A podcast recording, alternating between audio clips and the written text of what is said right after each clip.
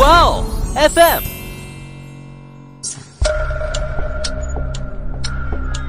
事件众说纷纭，案情扑朔迷离。思彤邀你一起走入案件现场，在娓娓道来中，用身临其境之感还原案件真相。因为罗伯特根本不是什么偷偷接近简，他甚至是在玛丽和鲍勃的眼皮子底下对简进行骚扰。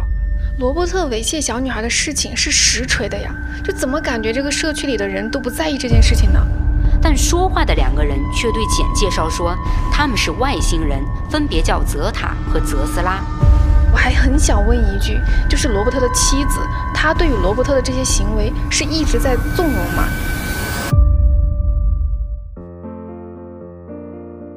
大家好，欢迎收听《爱因斯坦》，我是思彤，我是某某。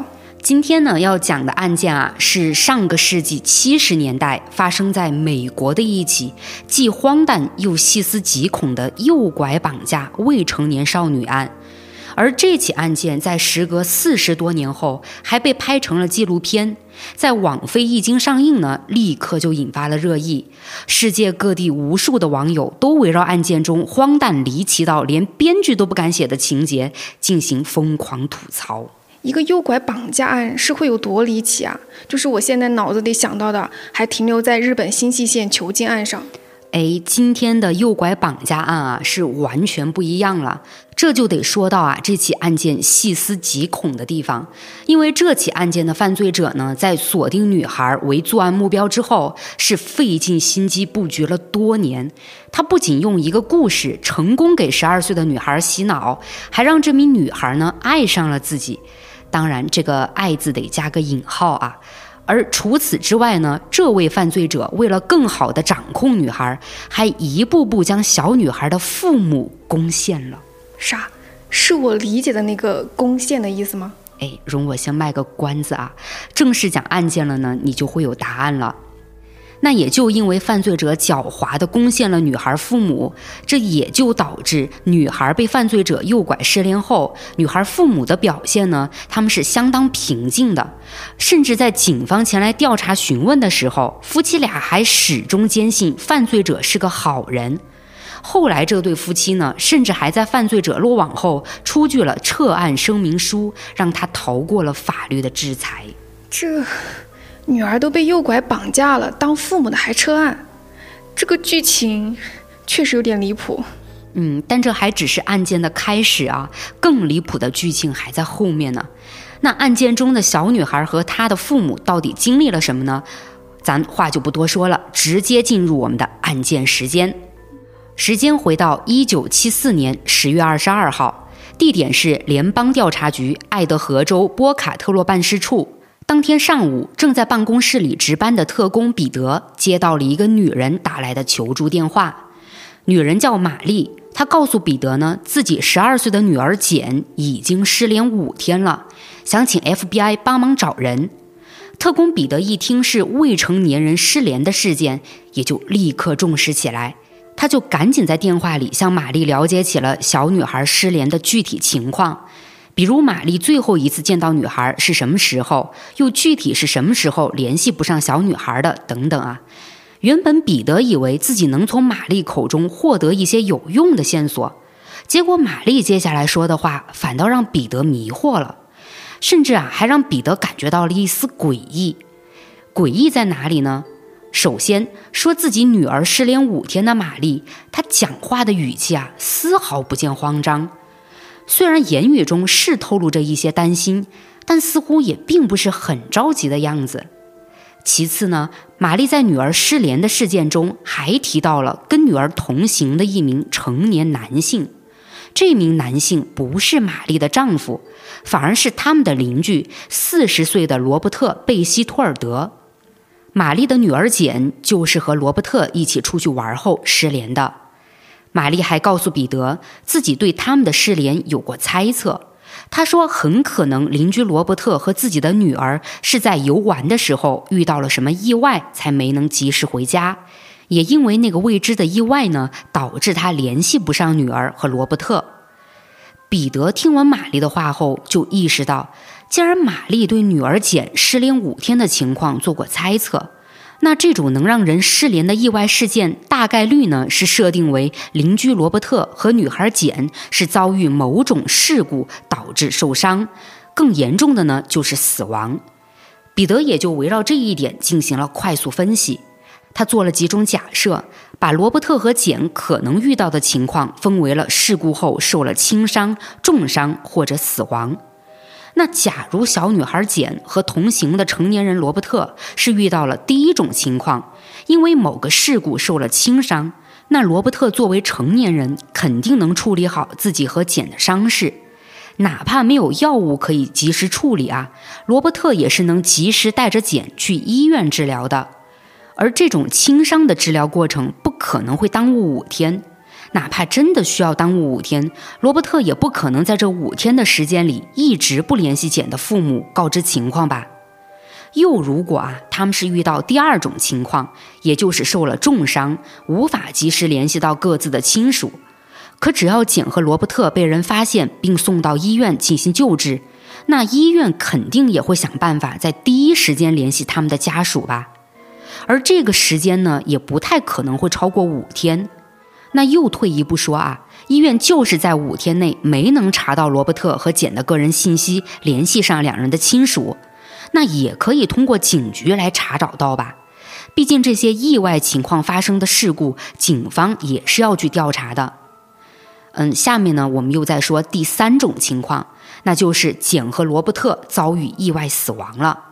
那这就更不用说了，都不是医院来联系死者的家属，警方呢会更快一步联络到死者家属的。那目前彼得从玛丽这得知的情况呢，是都没有相关机构和人员发现简和罗伯特有遭遇意外事故。当然啊，前面这些推测呢，也都基于是简和罗伯特遇到意外有被人发现的前提下，彼得呢也不去排除另一种可能。那就是简和罗伯特发生意外的位置太过偏僻，两人又因为某个事故昏迷了，他们无法去求救，甚至呢也没人发现他们。可不管是彼得设定的哪几种情况啊，对应现在玛丽说的失联情况来看呢，都应该是不太理想的。那既然玛丽对女儿简和邻居罗伯特失联的情况也做过意外假设。这些最坏的情况就免不了也会让他去联想到吧？可玛丽作为失联女孩的母亲，怎么跟彼得沟通的时候，她的情绪还会如此平静，丝毫不慌张呢？甚至还有很奇怪的地方，就是在彼得追问玛丽跟小女孩一起出去的成年男性罗伯特的具体情况时，玛丽还表露出了对回答这个问题的不耐烦态度。他的反应就像是觉得这个彼得啊，在刻意怀疑罗伯特会对自己的女儿做什么似的。也因为这样，玛丽甚至还去强调了好几次自己对罗伯特的态度，大概就是说呢，罗伯特这人自己很了解，他是一个很好的人。可也正因为这样，特工彼得对玛丽的态度产生了怀疑。的确是哈。毕竟跟着玛丽女儿一起失联的还有一个成年人哎，按道理来说，成年人遇到突发事故是会有基本的应对方法的。就像你刚刚说的一样，假如是一点小伤，那即便是去了医院接受治疗，那作为一个成年人，你带着别人的孩子出门，难道不应该打个电话就说明一下情况吗？而且现在还整整是五天的时间，一点信息都不给，而当妈的竟然还那么平静，甚至还一再的强调罗伯特是个好人。我听着总觉得就里面有猫腻啊。嗯，但彼得在当时呢，还是很负责、耐心的去跟这个玛丽沟通啊。他根据自己多年的办案经验呢，就对目前所获得的信息给玛丽进行了一个分析。彼得说呢，一个四十岁的中年男人带着一个十二岁的女孩消失了整整五天，这不是失联这么单纯的情况。他认为玛丽的邻居跟小女孩同行的罗伯特啊，是很可疑的。可不管彼得怎么说啊，玛丽始终坚称邻居罗伯特不可能对自己的女儿做出什么奇怪的事情。彼得呢，在电话里听着玛丽的话，一时间呢也不知道该怎么让玛丽认清现实。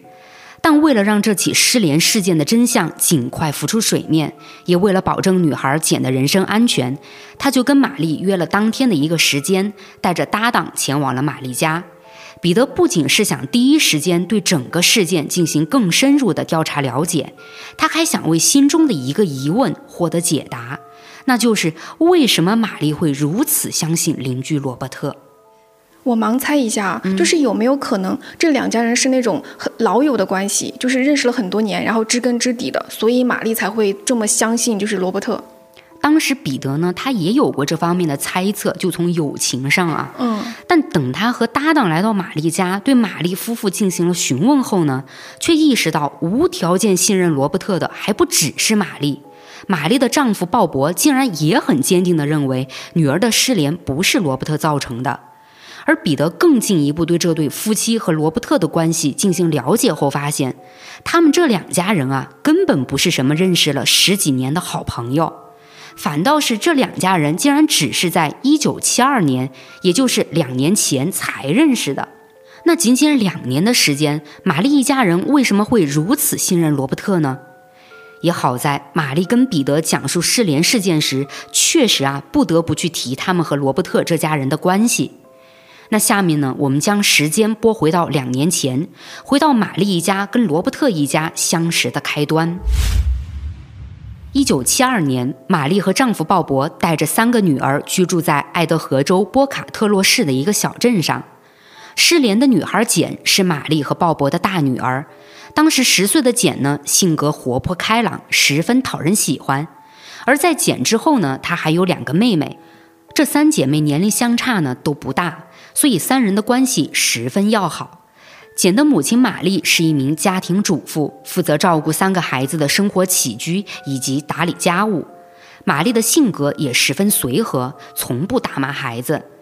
简的父亲鲍勃则是一名花匠，同时呢也还经营着一家花店，全家人的生活开支都靠这家花店的收入来维持。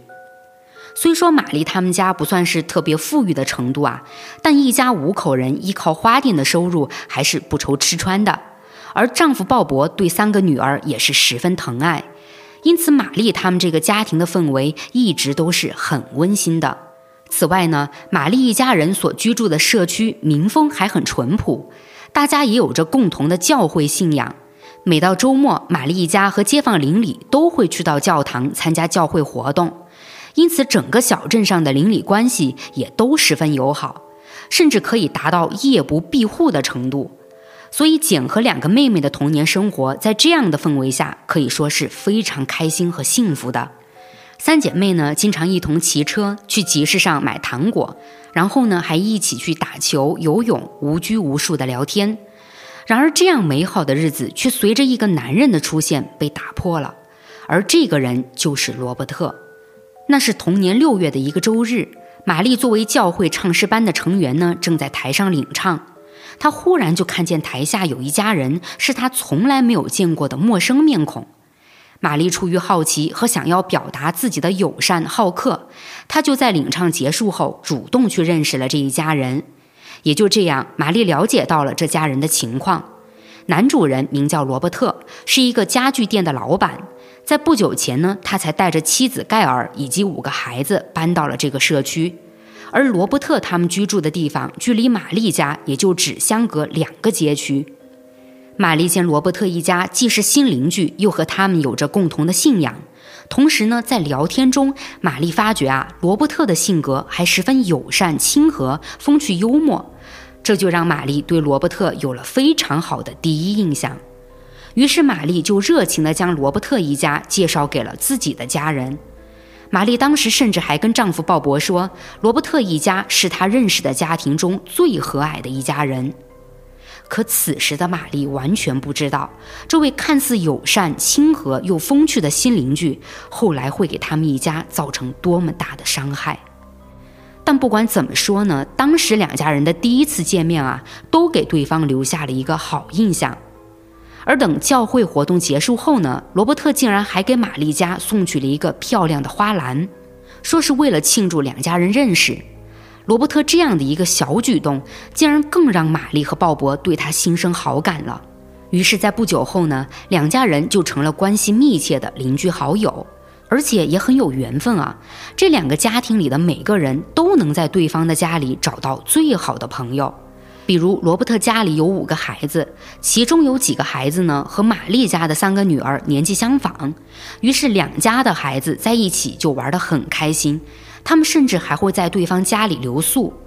而罗伯特和玛丽的丈夫鲍勃，因为同样都是开店做生意的，他们两人在一起呢也是有聊不完的话题。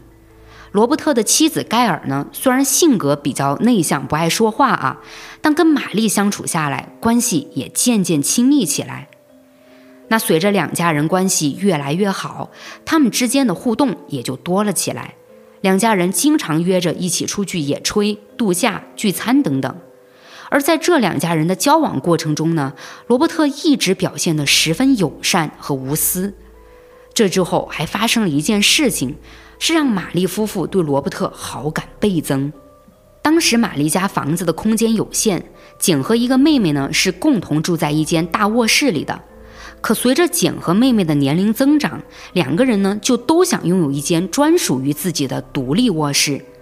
其实要让简和妹妹一人一间房也并不复杂，只用把这一间大卧室隔成两间卧室就行了。玛丽夫妇毕竟也宠爱自己的孩子嘛，就先答应下来了。说空闲后呢，就会着手给他们隔出卧室。但这答应的简单，可实际上你要去做啊，就要考虑到这个收入问题了。虽说玛丽一家靠着花店的收入能不愁吃穿，但整体经济上也并不算宽裕。在能省的地方呢，夫妻俩还是都很节省的。这笔隔出卧室的钱其实是明面开支。后面还连带着要再给两个女儿补充卧室内相应的家具之类的开支，这个呢就又涉及到一大笔钱了。也就这样，玛丽和丈夫鲍勃就显得有些犹豫。所以玛丽夫妇虽然口头上答应了两个女儿，但一直都没有动手解决简和妹妹的卧室问题。结果在一次和罗伯特一家聚餐的闲聊上，罗伯特就无意间听说了这件事儿。没想到，他竟告诉玛丽夫妇，自己愿意免费帮忙在简和妹妹的大卧室中间砌一堵墙，给他俩隔出独立卧室。甚至啊，罗伯特还以批发价出售了一些家具给鲍勃。当时，玛丽和鲍勃都十分感谢罗伯特的大方和友善。可谁能想到，罗伯特做的这一切，竟然都是他在为自己能实施一个巨大阴谋做铺垫。确实。我感觉罗伯特能那么主动，就是那么热情的帮忙，就是瞄上了能让简有一个单独的房间，就方便他能接触到简嘛。嗯。但这也好像说不太过去，因为即便是简他有了自己的独立卧室，可依旧是在简的家里，简的父母依旧还是在的。所以在这种情况下，他怎么去接近简呢？难不成他是借着砌墙，就是在简的卧室里面，然后开了一个暗门什么的，然后偷偷的接近简？哎，你这个其实就是开的脑洞了啊！不过案件里的真实情况还是挺让人大跌眼镜的，因为罗伯特根本不是什么偷偷接近简，他甚至是在玛丽和鲍勃的眼皮子底下对简进行骚扰。具体怎么回事呢？我放到后面来说啊。那现在就先再说回这个砌墙，而这种带有目的性的行为，罗伯特却不仅仅只做过这么一件，他还会给简和简的两个妹妹带很多玩具，像是玩具船、蹦床这些。除此之外呢，罗伯特也会带小女孩们去看科幻电影。要知道啊，美国在七十年代，科幻电影那可是非常流行的，几乎所有的小朋友都很喜欢。而罗伯特除了带简他们去看科幻电影之外呢，还会给他们讲很多有关外星人的故事。也就因为这样，简和两个妹妹呢更加喜欢罗伯特了。那久而久之，他们甚至都觉得罗伯特就像是他们的第二个爸爸。这三个小女孩甚至还会亲切地称呼罗伯特为 B。而对于玛丽夫妇而言呢，罗伯特也已经像他们的亲兄弟一样了。那也难怪玛丽在女儿失踪后，就是会那么相信罗伯特了。没错，可玛丽一家人就是料想不到啊，这个罗伯特早就在简身上打着算盘了。那么罗伯特是怎么做的呢？他是先通过两个家庭的频繁互动，时常出现在简的身边，并还刻意创造各种条件讨简的开心。渐渐的呢，简就比他两个妹妹啊还要信任和喜欢罗伯特了。也就在罗伯特和简的关系逐渐亲近起来的时候，罗伯特就给简取了一个专属于他的昵称，叫他娃娃。接下来，罗伯特为了更进一步接近简，就开始在简的父母，也就是玛丽夫妇身上做起了文章。这就是整个案件里荒诞情节之一了。我们来看看罗伯特对玛丽夫妇做了什么啊？那是一九七二年的秋天，罗伯特先从玛丽下手。他开始利用起玛丽对自己的好感，毫不在乎自己和玛丽都有家庭的情况，开始有意无意的在玛丽面前尽情的展现着他体贴好男人的一面。有的时候呢，罗伯特甚至还故意用贬低自己的妻子、夸赞玛丽的方式来讨好玛丽。要知道，在当时呢，玛丽她已经和鲍勃结婚很多年了，这对夫妻也早就没了最初的激情与浪漫。而此时，玛丽突然面对一位有共同话题、还风趣幽默的所谓好男人的鼓励和夸赞，再加上交流中呢，两个人还时不时表露出的暧昧啊，也就这样呢，让玛丽不免有些动心了。于是某一天，在玛丽和罗伯特前往犹他州洛根参加教会活动的路上，玛丽就和罗伯特有了亲密举动。但当时呢，两人还是稍微克制住了，也就没有发展到最后。不过这件事情之后啊，玛丽对罗伯特产生的那种不能表明的情愫，就一直被他放在了心里。而这一次的越轨行为，却也在后来啊，成为了罗伯特威胁玛丽的筹码。那几乎就在同一时期呢，罗伯特也向玛丽的丈夫鲍勃出手了。那天，罗伯特将车开到了玛丽他们家门口，叫出了鲍勃。他情绪十分低落地告诉鲍勃，说自己和妻子的婚姻生活发生了不愉快，现在自己心里非常难受，想让鲍勃陪他开车出门散散心。鲍勃看到好兄弟罗伯特一脸愁容，他也很清楚婚姻生活中会遇到的那些不愉快是挺折磨人的，就应了罗伯特的约。等上车后呢，罗伯特就发动车子，毫无目的的带着鲍勃乱转。不过，在开车的同时，罗伯特也就朝鲍勃抱怨起了自己婚姻生活中的不幸，甚至说到最后啊，罗伯特还毫不避讳地去提自己跟妻子的性生活很不和谐。当时呢，是直接给鲍勃整尬住了。但也碍于罗伯特整个人的状态很糟糕，所以鲍勃也就没有去打断罗伯特的话题。可谁能想到，罗伯特说着说着，竟提出了一个请求。他希望鲍勃能帮助自己发现一下啊！才开始，这个鲍勃是很为难的，但在罗伯特的请求中，鲍勃竟然还真的鬼使神差的朝罗伯特的下身伸出了手啊！什么呀？这个发展？嗯，我在一些案件资料里看到说呢，其实这个鲍勃啊，他是双性恋。罗伯特也不知道怎么的就了解到了鲍勃的这个取向，也就利用这一点呢，让鲍勃跟他有了这一次的行为。那在这次之后呢，他们两人的关系就跟玛丽和罗伯特的关系一样暧昧不清起来了。玛丽夫妇是都对罗伯特产生了特殊情感，但在当时呢，玛丽和鲍勃还是互相不知道他们对方和罗伯特的事儿啊。那也就因为玛丽夫妇和罗伯特的关系更加亲密了。这夫妻俩呢，也就对罗伯特越来越信任。再加上夫妻俩注意到罗伯特对他们的大女儿简格外的照顾，他们竟然就萌生出了一个想法，那就是让罗伯特当简的代理监护人。这个代理监护人是说呢，如果玛丽夫妇俩出了什么意外，就把简托付给罗伯特。但这个协议在当时啊，因为一些原因呢，并没有签下来。可即便能让罗伯特肆意接近简的代理监护人协议没能签订，但这也不影响罗伯特的计划和他与玛丽整个家庭的亲密关系。也就这样呢，玛丽夫妇一家还是继续和罗伯特一家友好来往着。但也就在这时，罗伯特对待简的行为上开始大胆起来。他除了像平时一样经常去到玛丽夫妇家与简见面和玩耍外，甚至还开始做出搂抱、亲吻简的动作。玛丽夫妇看在眼里，虽然是觉得罗伯特的这些行为有些过于亲密了，但他们那时却因为在看待罗伯特时是带着一层滤镜的，所以玛丽夫妇俩也没去多想什么，也就不觉得罗伯特的这些行为是对简的猥亵。玛丽夫妇更觉得这只是因为罗伯特真的非常疼爱他们的女儿简罢了。可在一年后，却有人爆出罗伯特猥亵了一名小女孩。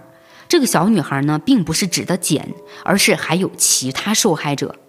可在我看资料时，原本以为接下来会进入到警方调查，但却很意外于当时这起事件的处理方式中，竟然完全没有警察的参与。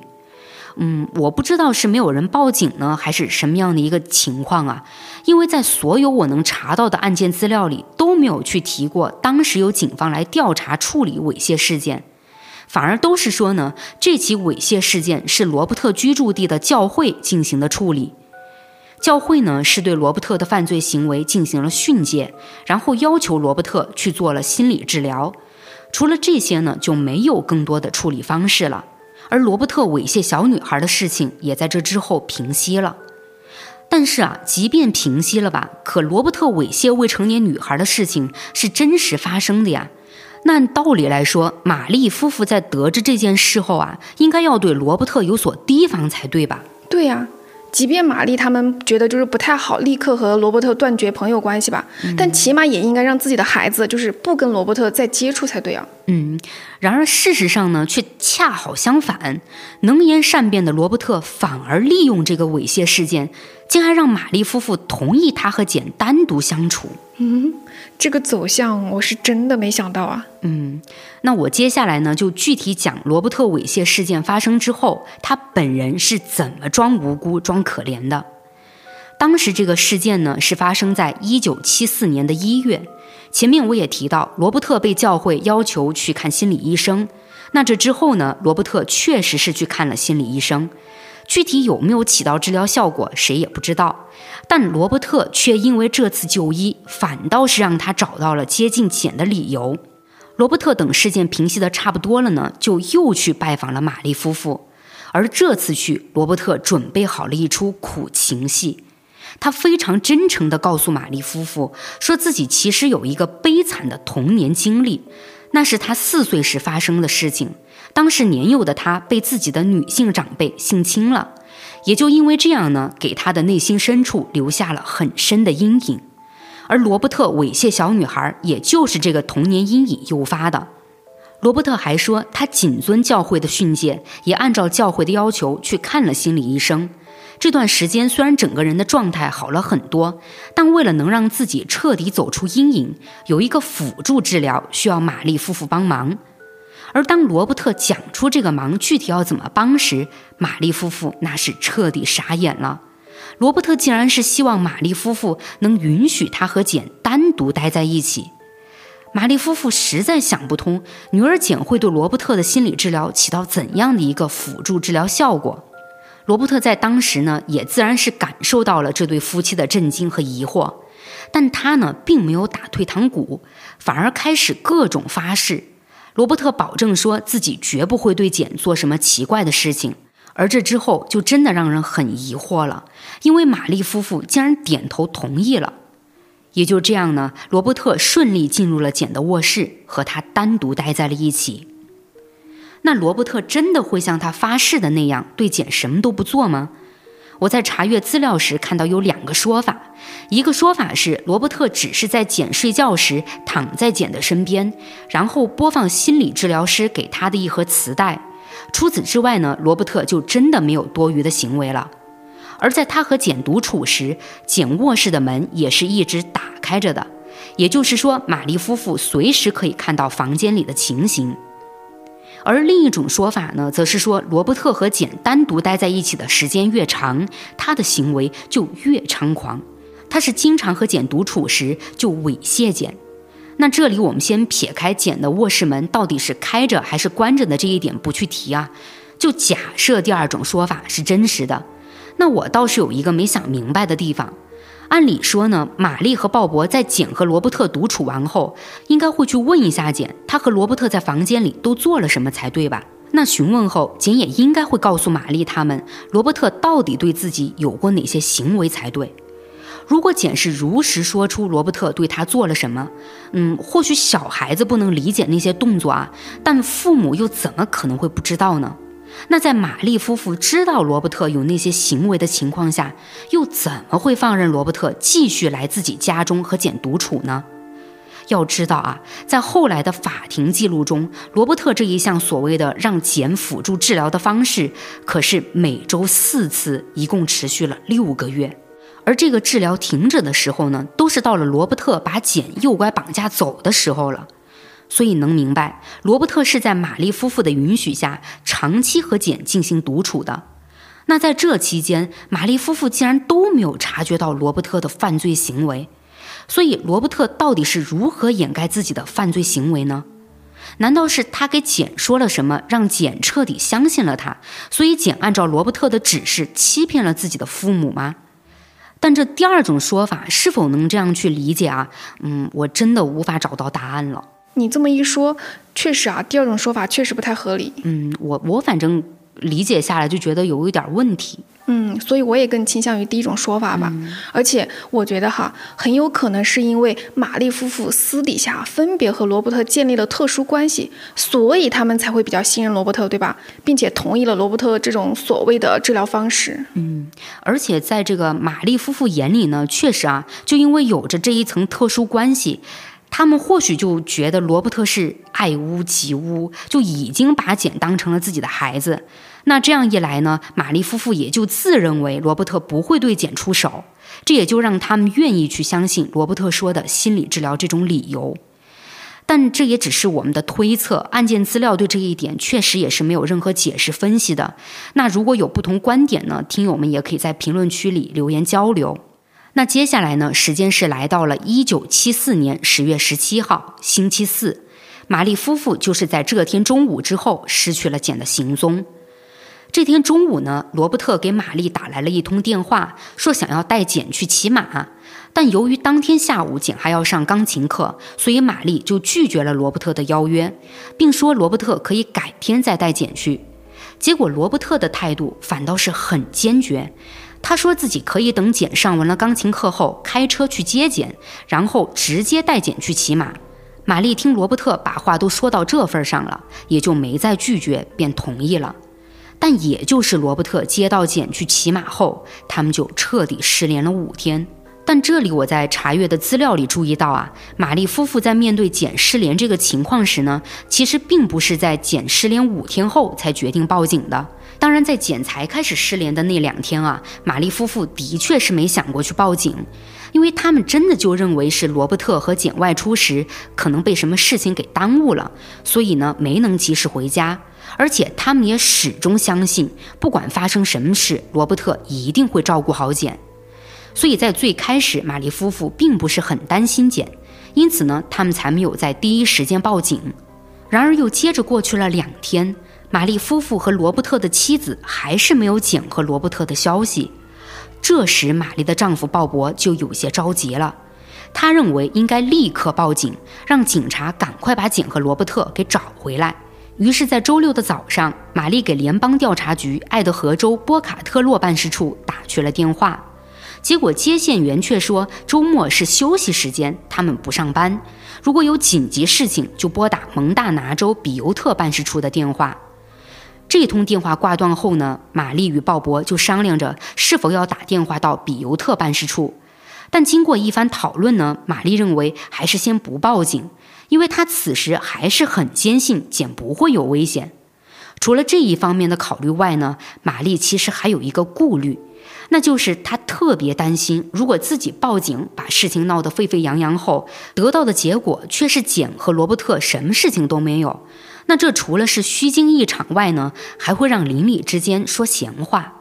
最糟糕的是，玛丽担心会让罗伯特觉得自己多疑、不信任他。也因为这个顾虑，玛丽说服了丈夫鲍勃，这对夫妇呢就选择继续在家等待简和罗伯特的消息。就这样，一夜过去了，时间来到了周日，简和罗伯特依旧没有任何音讯。此时，玛丽的内心也开始有了一些慌乱。他和鲍勃针对到底报不报警，再次进行了商量。最后，这对夫妻选择把周日等过去。如果过了周日，简和罗伯特还不回来，他们就打电话报警。结果，周一到来了，玛丽夫妇仍然没有等来简和罗伯特。也就这样呢，才出现了我开头讲的那一幕：特工彼得接到了玛丽的报警电话。那以上关于玛丽一家和罗伯特一家从认识到两家发展成亲密无间的好友，再到简失联前的情况呢，玛丽和鲍勃就全部都告诉给了特工彼得。不过他俩在这个时候啊，都很默契地隐瞒了各自与罗伯特的私密关系。那在彼得和搭档了解到了这些之后呢，他们也对社区里的居民做了走访，确实也发现罗伯特这人在居民口中也是非常不错的。邻居们都说罗伯特很爽朗大方，性格风趣又很绅士。哎，不对呀。罗伯特猥亵小女孩的事情是实锤的呀，就怎么感觉这个社区里的人都不在意这件事情呢？还都觉得罗伯特很好，这多少有点奇怪吧？嗯，这就不得不提到罗伯特的口才了。据罗伯特的哥哥说呢，罗伯特的口才完全可以媲美金牌销售员，没有他说服不了的人。所以罗伯特尽管是猥亵了一名小女孩，但不知道他跟街坊邻里聊天的时候做了什么样的一个解释啊？竟然把自己的犯罪行为弱化了，也就这样呢，社区里的居民依旧接纳了罗伯特，对他的印象也仍然不错。而且更离谱的是，后来简和罗伯特失联的消息传开之后呢，玛丽夫妇的亲人、朋友，还有社区里的居民，竟然有好大一部分人都跟玛丽和鲍勃一样，坚信罗伯特不会伤害简。从这里就能看出啊，罗伯特的伪装到底有多深了。真的。这个罗伯特真的太可怕了！如果他去干电信诈骗啊，那真的是一骗一个准。嗯，你还别说，可能还真是这样。是吧？嗯。但是不管罗伯特在这些居民面前怎么伪装啊，可他在办案经验丰富的特工面前呢，就没那么容易掩盖罪行了。彼得是从一开始就觉得罗伯特有一定的嫌疑，而在他调查了解发现所有人都说罗伯特这人如何如何好的时候。彼得就更加觉得罗伯特不简单了，所以他也就大胆推测，认为简和罗伯特的双双失联，其实很可能是罗伯特对简实施了诱拐绑架。那在有了这个推测后呢，彼得立刻召集了其他警员，开始全力寻找罗伯特和简的踪迹。而就在玛丽报警的当天晚上十点左右，彼得他们就发现了一些线索。是有警员在距离玛丽家约六十公里的地方找到了罗伯特经常开的一辆轿车，轿车的车窗呢被人为砸碎了，车门上留有血迹，而在车的四周呢还有一些凌乱的脚印。经过初步勘查，有警员就现场情况分析说呢，车主罗伯特是遭遇到了绑架，而连带着简也被人绑走了。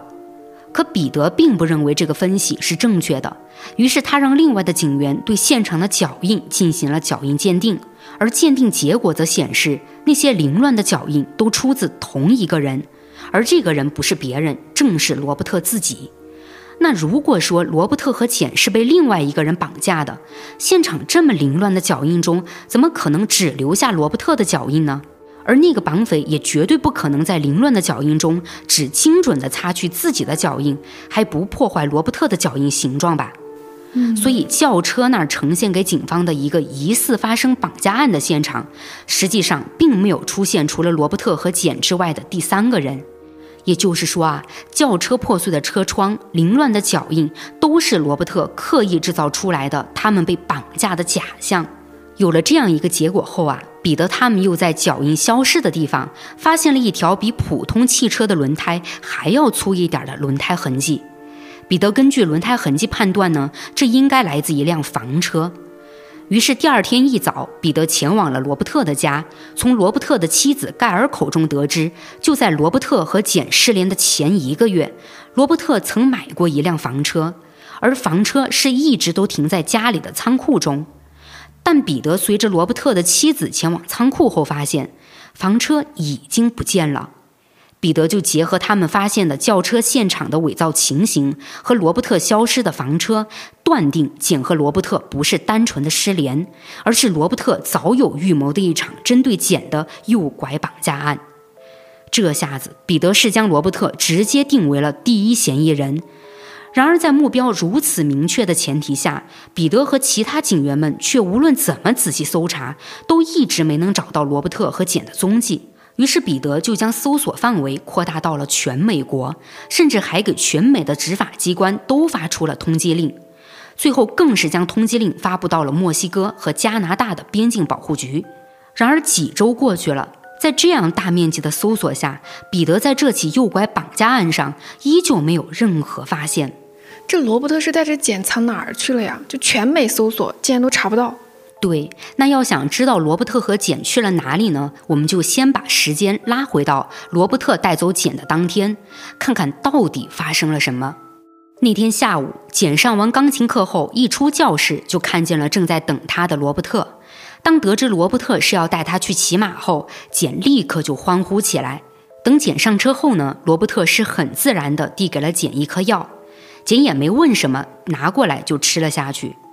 而简为什么对罗伯特给的药没有任何怀疑和犹豫？其实是因为在罗伯特认识简后呢，就经常给简带药。但具体为什么会给简药吃，案件资料里没有去写，就不清楚这个简是不是以前有生过什么病啊？或许呢，就因为有生病的情况，所以罗伯特得知后就开始经常给简买药让他吃了。而成年后的简在纪录片的采访中，对这次罗伯特给他药的事情上呢，也说得很模糊。他说罗伯特给了他一颗药，让他骑马前吃一片，他也没想什么就直接吃了。但从吃药上，我们也能知道，简确实非常非常信任罗伯特，完全不提防罗伯特的任何一个行为。那关于减吃下去的药到底是什么？有两种说法，一种说呢是过敏药，一种说是维他命胶囊。但在此刻，罗伯特给简吃下的药却不再是简以前吃的药了，反而是被替换成了安眠药。可当时的简却并不知道，他还以为这颗药呢和往常罗伯特给自己吃的没什么不同。结果等罗伯特发动车子带着简出发后，吃了安眠药的简就因为药效作用睡了过去。而罗伯特看到简昏睡过去后，就将轿车开向了停有房车的地方。等他伪造好自己和简被绑架的现场后，就抱上简走向了早就停在不远处的房车。而之后，罗伯特是直接开着房车前往了墨西哥。他之所以选择去墨西哥呢，是因为当时墨西哥准许成年人和未成年人结婚。而罗伯特还为了应对简在安眠药效果过去后对突如其来的旅程会产生很多疑问的情况，是早就准备好了要在简的面前自导自演一出外星人的故事。那这个故事我们就从简的视角来讲了。那等安眠药的药效过去后呢，简就从昏睡中醒了过来，恢复清醒后的简就发现自己正躺在一张床上。而这张床所在的地方呢，是一个空间并没有多大的小房间。简环视一圈下来，就发现在这个房间里只有自己一个人。而在自己昏睡前，明明开车要带他去骑马的罗伯特，竟然不在身边。正当简对这陌生的环境感到害怕时，这个小房间里突然响起一阵阵的电子音，就是那种电台调频的滋滋声啊。简呢就被这个突如其来的声音吓了一跳，但他也就在响起的声音中看到了发出滋滋声的东西是什么，那是一部放在床边的小型对讲机，而对讲机的滋滋声在响了一阵后呢，里面的声音就开始清晰起来，简听出是两个人在跟他说话，说出的语言呢也是简自己国家的语言。但说话的两个人却对简介绍说，他们是外星人，分别叫泽塔和泽斯拉，他们来自一颗即将濒临灭绝的星球，简必须帮助他们拯救星球。而之所以要找简来帮助他们拯救星球，是因为简是外星人和人类的孩子，简在地球上的父亲根本不是他的亲生父亲，简其实是外星人通过特殊手段让他母亲玛丽受孕并生下来的。外星人之后就告诉简要拯救外星球的具体做法，那就是简必须和一名由外星人选定的雄性同伴结合，并且简还要在十六岁前生下孩子，而这个孩子就将会是外星人的救世主。外星人说完这些之后呢，还不忘对简进行威胁。他们说，如果简失败了，他们就会杀死简在地球上的父亲鲍勃，然后还会去找简的妹妹们，让他们代替简继续完成任务。紧接着，外星人又说，现在简可以走出这个房间了，而走出房间后，简看到的第一个男人就会是那名跟他一起完成任务的雄性同伴。听完两个外星人讲述的一切后呢，十二岁的简被吓坏了。他听从命令，小心翼翼地走出了房间。当简离开这个小房间后，他才意识到，原来自己身处在一辆房车中。与此同时呢，简也看到了那个要和他一起完成任务的雄性同伴。而那个男人正是躺在房车小沙发上的罗伯特。看见是罗伯特后，简却长长的松了一口气。毕竟啊，在他眼里，罗伯特一直都是对他很友好又值得信任的人。跟罗伯特一起完成拯救外星球的任务呢，他想着呀，也并不觉得有多么的排斥。可就在简走向罗伯特时，他却惊恐地发现罗伯特的身上竟然有血。随后呢，简又注意到了罗伯特身上的伤口，那个伤口的痕迹似乎是割伤。简顿时恐惧不安起来，他看着闭着眼睛一动不动的罗伯特，就担心罗伯特是不是已经死了。那在这巨大的不安中，简就慌张起来，他一边大喊着，一边疯狂地摇晃起了罗伯特。而简这么摇啊摇的，罗伯特就被他摇醒了。罗伯特缓缓睁开眼睛，注视着简。也就在这时，他爆发出了影帝级别的演技。罗伯特告诉简说：“简在车上睡着后呢，他继续开着车往目的地走。但没过多久啊，他就看见车前方的天边有一道白光从天而降，而随着这道白光呢，车子也开始颤抖震动起来。可这之后，罗伯特就说自己完全不记得了，他是直到刚才被简叫醒才恢复意识的。”但看着现在他们都不在之前的车上，罗伯特就很肯定说他们一定是被那束强光抓走了。我的天哪，罗伯特的戏竟然还是全套的，竟然把自己还伪装成了一个受害者。没错，而天真单纯的简完全相信了罗伯特的话，因为在罗伯特说到他看到有这个白光从天而降的时候啊，简就联想到了在小房间里给自己布置任务的两个外星人。于是呢，简也就把外星人说的任务告诉给了罗伯特。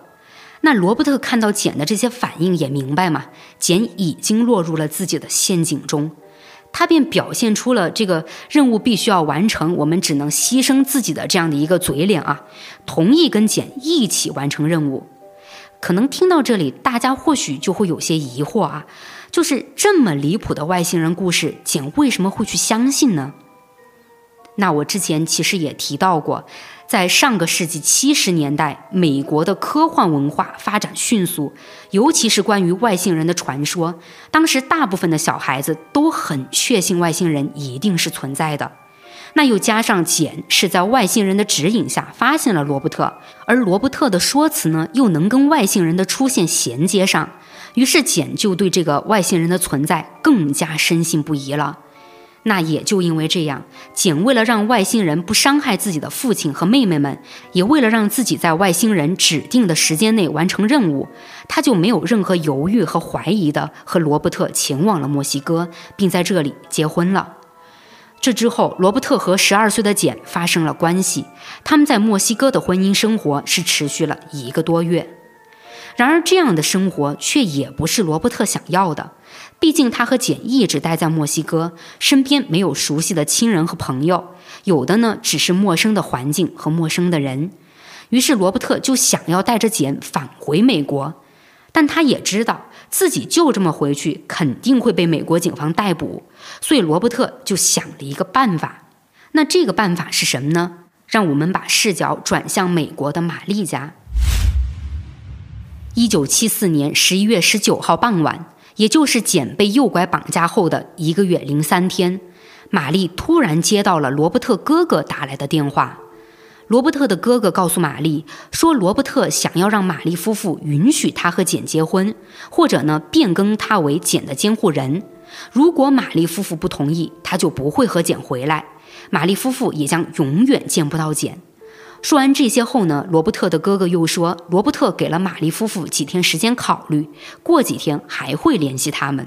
所以，罗伯特想到的办法就是用威胁的方式让玛丽夫妇同意他和简的关系合法。嗯，是。可尽管罗伯特这么威胁啊，玛丽夫妇这个时候呢也绝对不会同意了。等罗伯特的哥哥跟他们结束通话后，玛丽夫妇就立刻将这件事情告诉给了负责这起案件的特工彼得。彼得就在第一时间呢，安排警员给罗伯特哥哥家的电话装上了追踪设备。十一月二十三号，当罗伯特再次打电话给哥哥询问玛丽夫妇的答复时，警方呢也就立刻锁定了罗伯特的位置。他们查下来发现，这通电话来自墨西哥的一家酒店。之后呢，美国 FBI 就联系了墨西哥警方，寻求他们的合作。墨西哥警方也就根据美国 FBI 提供的定位，对酒店及周边街道、住宅进行了搜寻。也好在啊，真的就发现了罗伯特。于是墨西哥警方就将罗伯特逮捕了，同时呢，也将简带回了警局。当时罗伯特是作为嫌犯被关在了羁押室里，而简则被安置在了羁押室外的一个房间中。那在罗伯特被捕的当天呢，玛丽夫妇就接到了彼得的通知，说简已经找到了，现在在墨西哥警局很安全。也就这样呢，玛丽夫妇在第二天前往了墨西哥，他们准备接简回家。等抵达墨西哥，来到警局后，这对夫妻总算在三十多天后见到了简。父母和孩子的相见，自然呢就是又激动又令人感动的。等他们情绪稍微缓和一些后，玛丽夫妇就拉着简左右查看起来。他们主要是想看看简是否在这段时间里啊受到过虐待和伤害。但检查一番后呢，他们发现简除了有些疲倦之外，看上去似乎也没有什么大碍。这下玛丽夫妇才算放了心。然而，当玛丽向简问起这段时间罗伯特跟他的具体生活情况时，在简的回答中，玛丽却发现了一丝不对劲儿。因为简在被罗伯特诱拐绑架长达一个多月后啊，提起罗伯特的时候呢，他并没有表现出什么厌恶、恐惧的情绪，反而简话里话外都是对罗伯特的关心，并还说他们必须带罗伯特一起离开墨西哥才行。甚至简还责怪玛丽夫妇报警的行为，简说罗伯特很爱他，不会做出伤害他的事。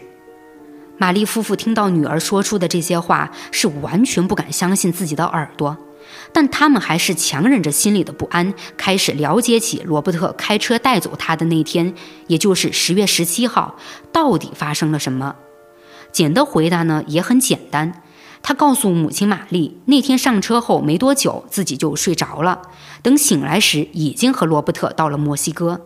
简还说，罗伯特当时告诉他，这次其实是专门带他来墨西哥度假的。可不对呀，简明明在说谎呀。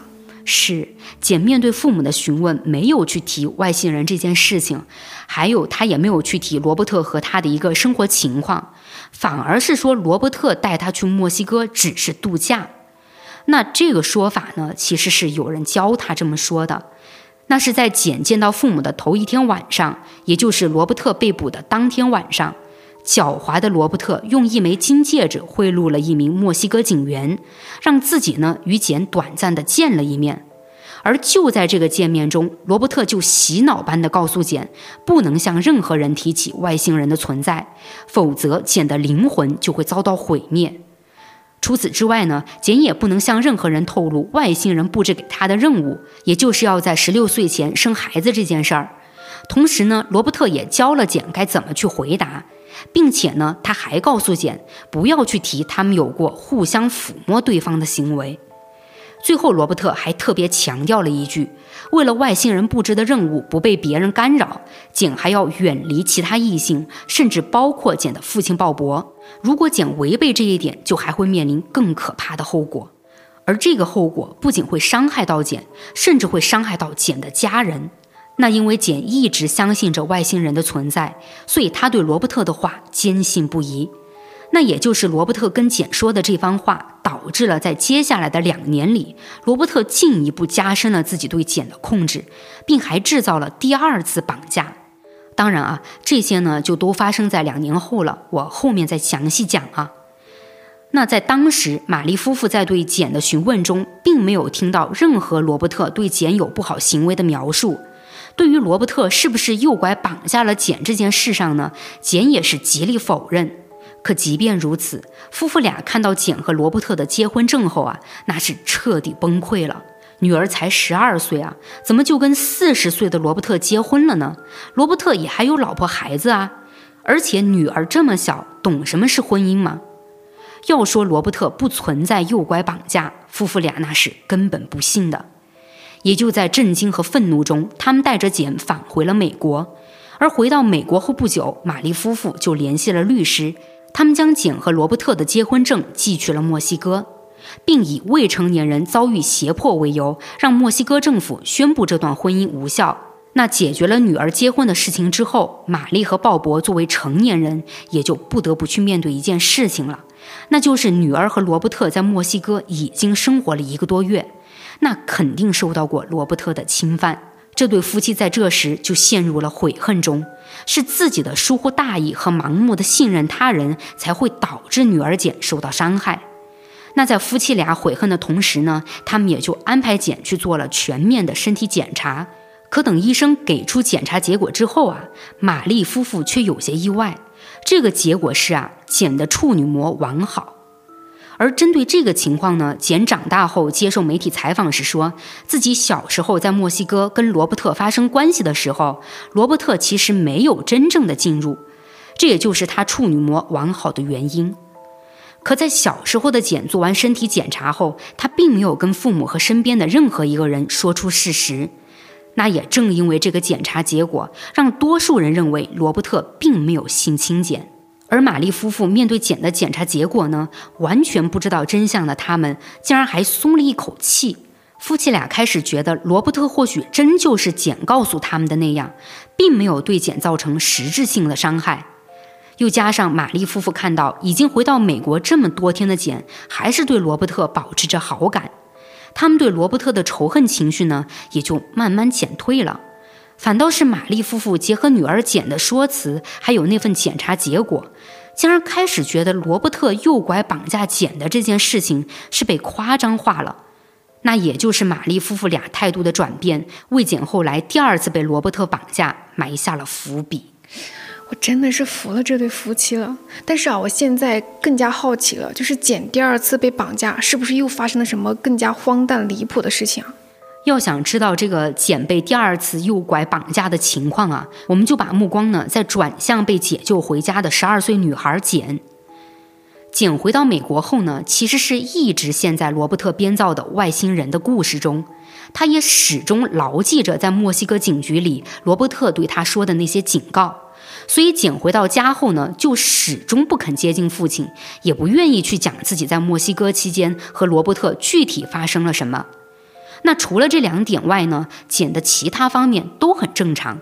他和妹妹们的关系依旧十分融洽，情绪看上去似乎也很稳定。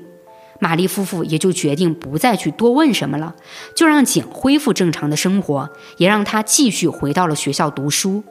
玛丽夫妇的亲朋好友呢，也在那个时候都很默契的不再去聊简和罗伯特的事情。但简在那时的真实情况却并不是玛丽夫妇看到的那么正常。我前面也一直有讲啊，简对外星人还有罗伯特虚构出来的那些故事是深信不疑的，所以他回家后内心深处其实非常慌张，因为外星人交给他拯救外星球的任务还没有完成。也就这样呢，简一直在等待着罗伯特能回来找他，继续完成这个任务。而另一边的罗伯特也在捡回到美国后不久呢，就被引渡回了美国，并且还面临检方的绑架指控。按理说，在面对彼得提交的那些证据资料上啊，罗伯特怎么都应该受到法律的制裁了吧？可也就是后面发生的一切，让这起案件变成了一桩几十年后依然被人提起就大感荒诞的奇案。当时的美国检方在了解了罗伯特的这起案件后呢，原本是想以绑架罪和性侵罪指控罗伯特的，但因为简始终不肯向任何人透露在他被绑架期间罗伯特对他做过什么，所以警方关于简在被绑架期间所受虐待或者性侵的证据就并不充分。而更令警方没想到的是，他们在抓紧一分一秒对案件开展调查的过程中，玛丽夫妇竟忽然表示要撤诉，他们将不追究罗伯特的责任。为啥呀？就性侵那就先不提，但是罗伯特诱拐绑架简，那是板上钉钉的事情吧？玛丽夫妇竟然还能不追究吗？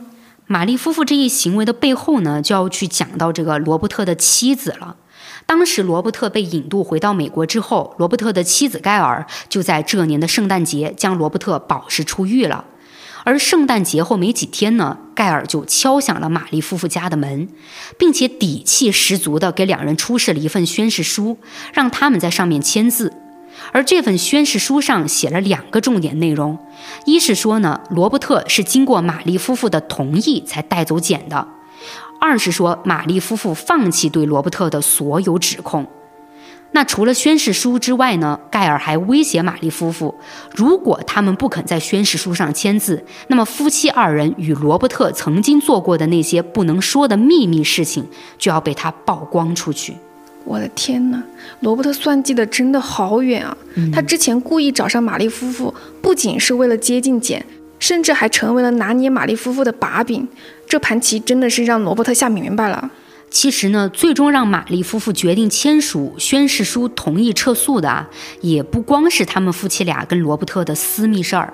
据说罗伯特借盖尔的口，还另外威胁了玛丽夫妇，说他们如果不签署宣誓书，罗伯特就会指控玛丽夫妇是失格父母。理由是玛丽夫妇明知道自己有精神问题，却还是把简交给他照顾。那讲到这里，可能大家就对罗伯特说的精神问题产生疑惑了。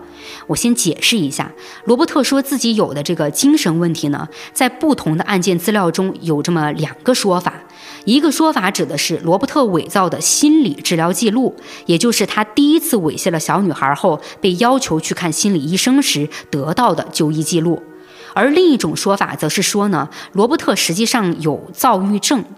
但后面也加了一个备注啊，说很可能是罗伯特在跟玛丽夫妇接触时故意表演出或者透露过自己患有躁郁症，但这两种说法都没有被调查案件的相关机构给确定，也就是说，罗伯特是否有精神疾病，这个是不确定的。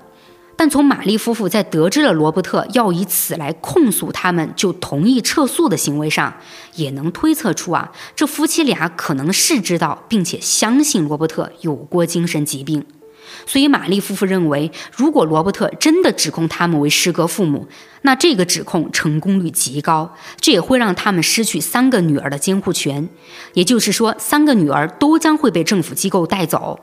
这个结果呢，就是玛丽夫妇怎么样都不能承受的，所以就在罗伯特的威胁下，玛丽夫妇妥协了，他们签下了宣誓书，并申请了撤诉。但针对这个撤诉行为呢，我也有在一篇案件资料里看到过一名记者对简的采访啊，简说呢，当时父母确实是撤诉了，但在撤诉四天后，他们又撤回了之前的撤诉，是重新以绑架罪起诉了罗伯特。但罗伯特这个时候依然有应对的方法，他是拿出了自己患有精神疾病，在犯罪期间属于精神崩溃的证据。也就因为这样，法院对罗伯特的判决非常轻。最后呢，罗伯特原本应该入刑五年的刑期被缩减成了四十五天。我算是看明白了，罗伯特在绑架简的整个事情上啊，真的是精心谋划，就连证明自己有精神疾病的证据都准备好了。不过，说到这个精神疾病的证据，我还是很好奇，就到底具体是什么呀？嗯，具体这个证据是什么，并没有资料去详细讲。但我通过了解到的资料去分析了一下，这个证据可能就是罗伯特被教会要求去看这个心理医生时的病情诊断记录，因为也有案件资料里去描写过，说罗伯特为了让玛丽夫妇相信自己有童年阴影，是让心理医生开具了证明，但这个心理医生并不在罗伯特他们所居住的社区，而是一个外地的心理医生。后来，警方经过调查发现呢，这名心理医生早就被吊销行医执照了，所以也就有这么一个可能：罗伯特没有精神疾病，但他买通了心理医生，为自己开具了精神疾病的诊断证明。然而，基于这一点呢，嗯，我也对当时美国法院对这个案件的审判啊，有了一个疑问。一般遇到这种说自己有精神疾病的嫌疑人，法院审判时不都会重新对嫌疑人进行精神鉴定吗？难道是当时七十年代还没有完善这些审判程序吗？所以这一点我只能放个问号在这儿了。嗯，那反正不管罗伯特用的是什么方法啊，他最终呢是成功为自己减轻了判罚，而且很快呢就出狱了。不过，按照法庭判决，罗伯特出狱后是不能出现在简附近的，他也不能再靠近玛丽一家人。也就这样，罗伯特就带着老婆孩子搬离了玛丽一家所在的社区。可别以为罗伯特就这么放弃简了啊，他对于简那真的执着的可怕。虽说搬家后罗伯特离简很远，但这种远距离并没能阻止罗伯特联系简。因为罗伯特还是会开车偷偷的回到简生活的社区，远远的观察他。也就这样，在接下来的一年半里，已经上初中的简就经常会在学校里收到不同年纪的同学交给他的小纸条，而纸条的来源，那些转交给简的同学都不会多说什么。纸条上的内容呢，也都是让简放学后在某个时间点去某个公共电话亭等电话。后来，据简说呢，当他看见那些纸条上的内容后，就立刻认为那是外星人写给他的，所以简就不得不按照小纸条上的内容去做。而当他真的来到电话亭接听电话后，里面跟他交流的呢，有时候是外星人，有时候就是罗伯特。但事实上，我们能懂啊，那些纸条原本就是罗伯特写给简的。而罗伯特可能是给了简所在学校的某些同学一笔跑腿费，让他们呢帮自己送纸条。而罗伯特也很有把握，简看了纸条后一定会根据纸条上的要求去做。也就这样呢，他能继续用编造的外星人故事来给简洗脑。但也因为有这样的一种联系呢，是让简和罗伯特的关系更加紧密了。然而，这种只传个小纸条、打通电话的方式啊，在后面呢就无法满足罗伯特了。所以，罗伯特是想尽了办法要和简见面。结果啊，罗伯特竟然还真做到了。这里呢，也就上演了整个案件中最离奇的剧情。要知道，在那一年多的时间里，明明搬家都搬得老远的罗伯特，竟然和简是见了很多次面。而促成两人见面契机的人呢，说出来啊，真的让人是一副地铁老人看手机的表情包模样啊！这还能有谁呀？肯定不会是他的父母吧？毕竟吃一堑长一智嘛。简的父母应该是对罗伯特很警惕了。那能让我想到的比较荒诞离奇的走向，可能就是简的妹妹们了。因为简的两个妹妹年纪也都还小嘛，所以就容易被罗伯特的言语给诱惑了，然后就不自觉地把简带给了罗伯特，对吧？但实际上啊，你是首先就把正确答案给排除了。嗯，还真是他的父母啊。嗯，但在这个地方呢，跟鲍勃没有关系了。为罗伯特和简创造见面机会的是简的母亲玛丽。之前我不是有提到，罗伯特虽然搬家了，但还是会偷偷开车回简居住的社区和简进行沟通嘛？嗯，也正是因为这样，简的情绪呢，在罗伯特的影响下变得十分暴躁，甚至开始频繁的和父母发生争吵，并且还开始叫嚷着自己就是要和罗伯特结婚。玛丽这个时候呢，也就意识到罗伯特在第一次绑架简的时候，很可能对简做了什么。于是他就主动联系上了罗伯特，想去质问他到底对简做了什么。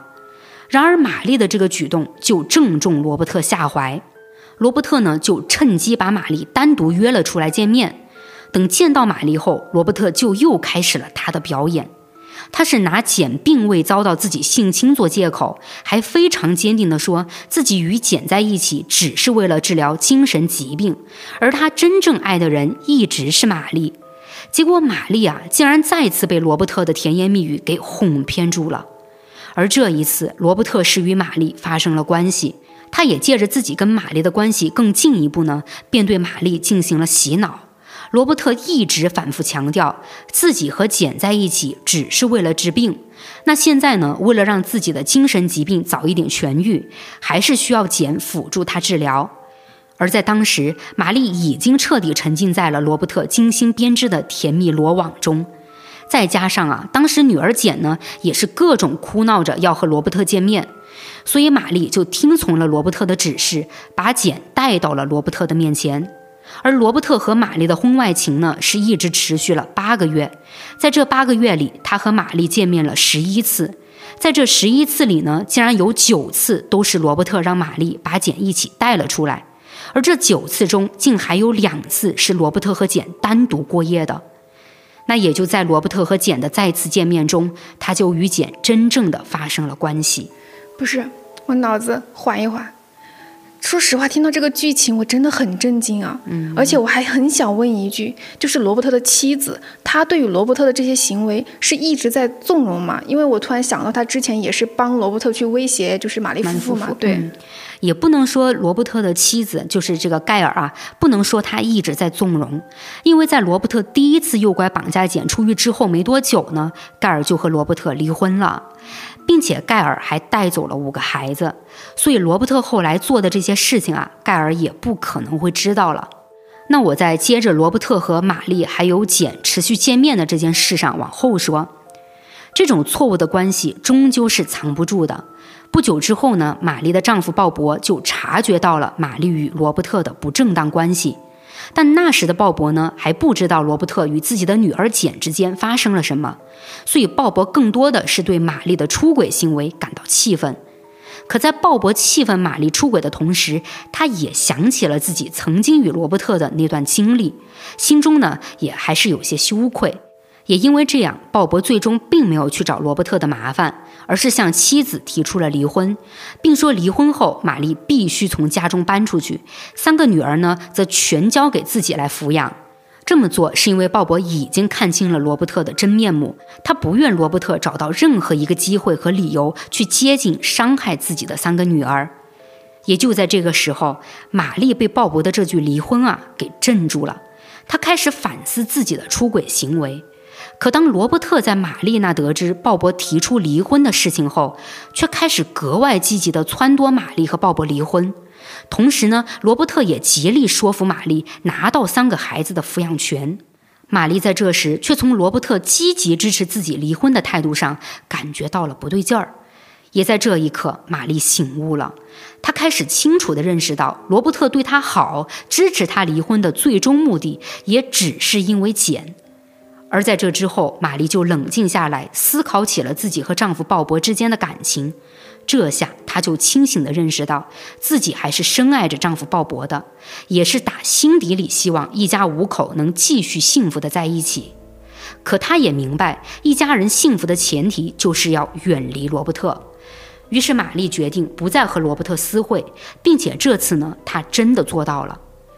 那在玛丽断绝了与罗伯特的一切往来后，简呢也彻底远离了罗伯特，这让罗伯特实在无法忍受。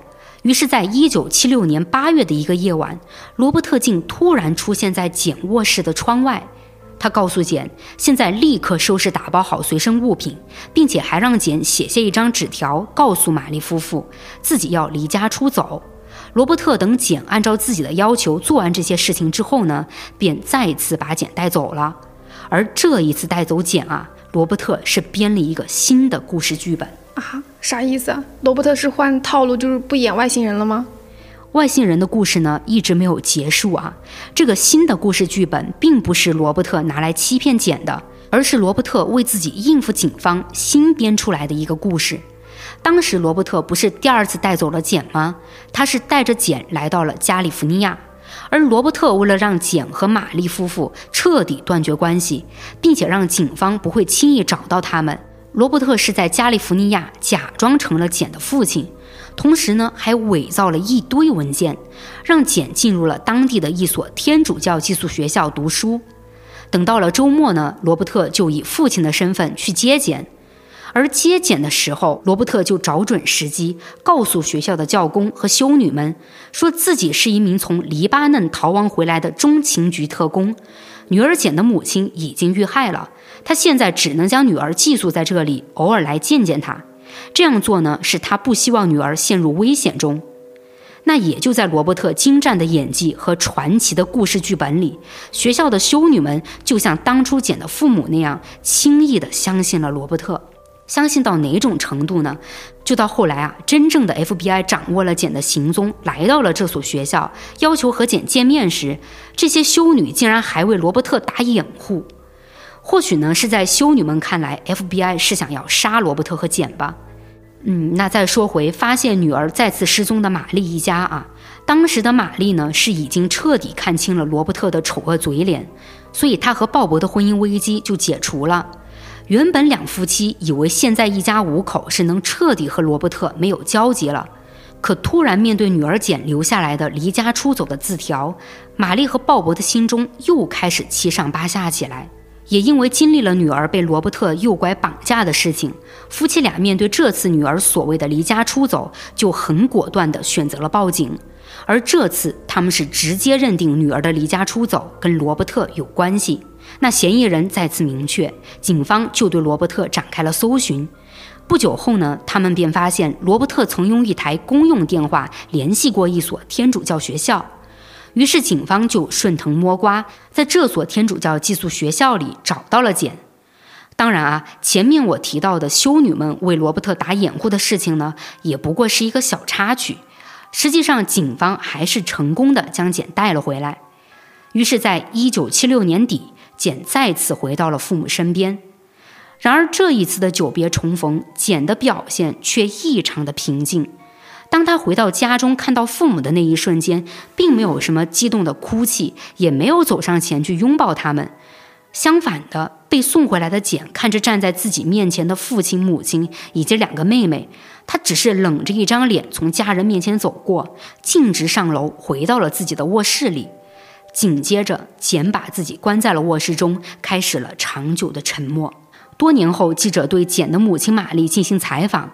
玛丽回忆起简在第二次被解救回来后的状态时说：“简那个时候啊，完全像变了一个样子，不再是曾经那样活泼快乐了。相反的呢，简变得十分怪异，经常躲在房间里，一句话都不说。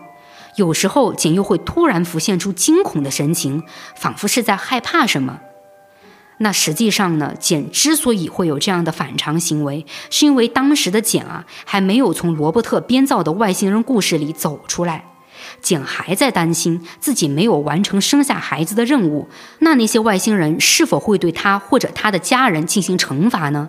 也就是因为简在为这件事情担惊受怕，所以简第二次被警方带回家后，他就一直处在恐惧中。仿佛灾难随时都可能降临到他和他的家人身上，长时间下来，简的情绪就陷入到了一种抑郁状态。他变得越来越孤僻，不敢和任何男性接触，也再也没有参加任何校园活动。而那时的简已经是读高中的年纪了。唉，罗伯特给简带的伤害真的是太大了。没错，所以我们就可想而知啊，简在那个时候的状态有多么的糟糕。对。那也就这样呢，时间是来到了一九七八年，即将满十六岁的简，他整个人的精神状态是接近崩溃的。毕竟简心里一直在想着外星人布置的任务，而随着自己即将满十六岁，也就代表着外星人给自己的任务期限马上就要到了。简也就非常害怕任务失败后，自己和家人会因此受到惩罚。可说来也巧啊，就在简十六岁生日的前一天，他在学校的剧院门口遇到了一个男孩。那个男孩呢，一直很喜欢简。在那天，男孩是给简买了一个冰激凌。简收到这个冰激凌后，在惊讶中竟然产生了一丝快乐。那一瞬间，什么外星人、什么拯救外星球的任务啊，还有这个罗伯特，都被简短暂的遗忘了。简很开心地咬了一口冰激凌。可在这之后呢，简的快乐又被恐惧和不安笼罩，因为简清醒了，她意识到自己接受了男孩的冰激凌，就是违背了不能和其他异性接触的规定。再加上他第二天不就要满这个十六岁了吗？外星人布置给他的生孩子的任务也注定是要失败了。那这不就会给自己还有家人带来灾难吗？简瞬间就在恐惧、不安和自责中消沉起来。他也就想到了自杀。当天晚上，简是思考了很久，但也好在啊，他并没有结束自己的生命。可这一晚对简来说就格外的漫长了。他不安地等来了第二天，也就在这天，简十六岁了。但让简感到非常意外的是，这一天竟然如此的普通和平静，家里的一切根本没有改变，父母呢平平安安的。两个妹妹也都还在家里，跟以前一样嘻嘻哈哈的闹腾着。简面对这一切，才开始的时候，她还有些难以相信，甚至在度过这一天的每一分每一秒里，简都胆战心惊的，就怕在下一秒外星人就会让灾难降临到自己和家人身上。可这一天都要结束了，简和自己的家人并没有遇到任何奇怪的事情，也没有人受到伤害。也就是在这一刻，简意识到那两个外星人说的话不一定是真的。于是这天之后呢，简开始尝试着和其他人接触，并鼓起勇气接受了送他冰淇淋的男孩邀请，参加了一场校园舞会。也就在简慢慢开始与人接触的这段时间，他总算明白外星人和自己要拯救外星球的任务不过是一个可笑的谎言。也就这样呢，简开始向前看了，开启了他全新的生活。终于，简是走出了那个谎言了。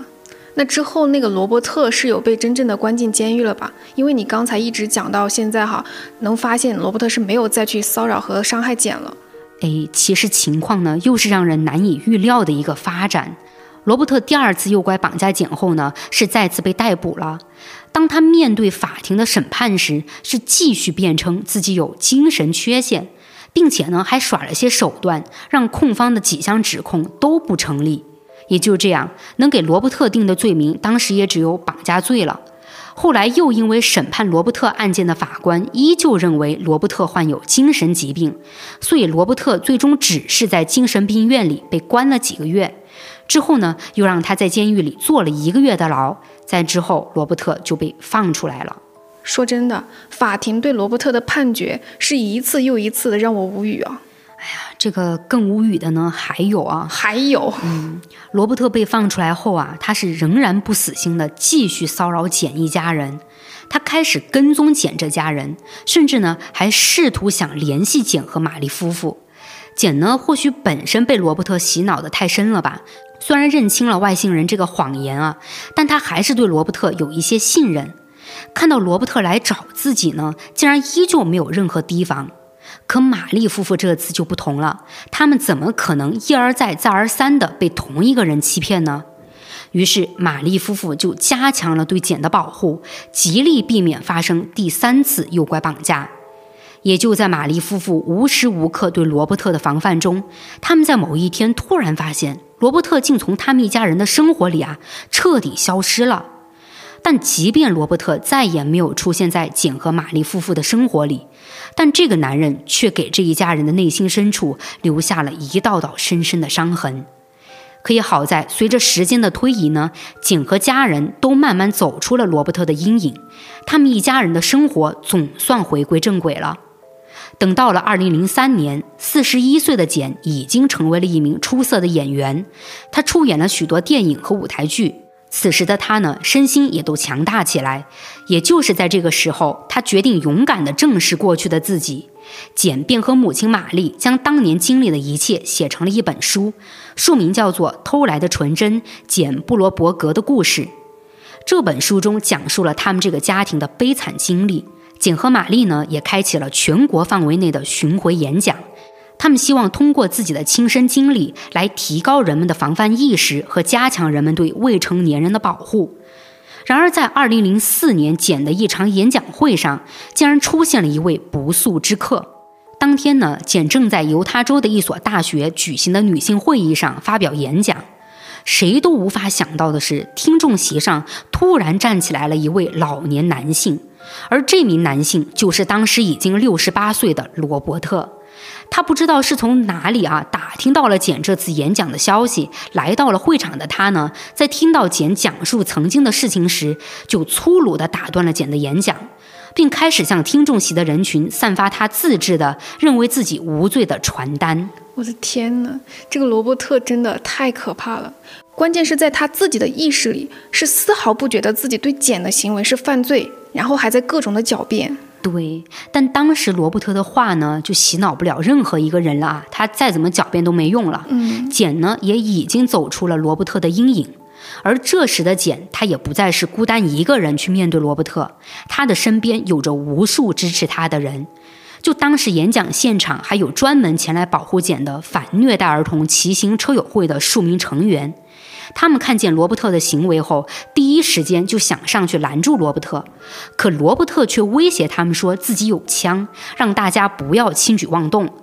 也就这样，车友会成员们都警惕地慢慢与罗伯特拉开了距离，罗伯特便趁此机会跑了出去。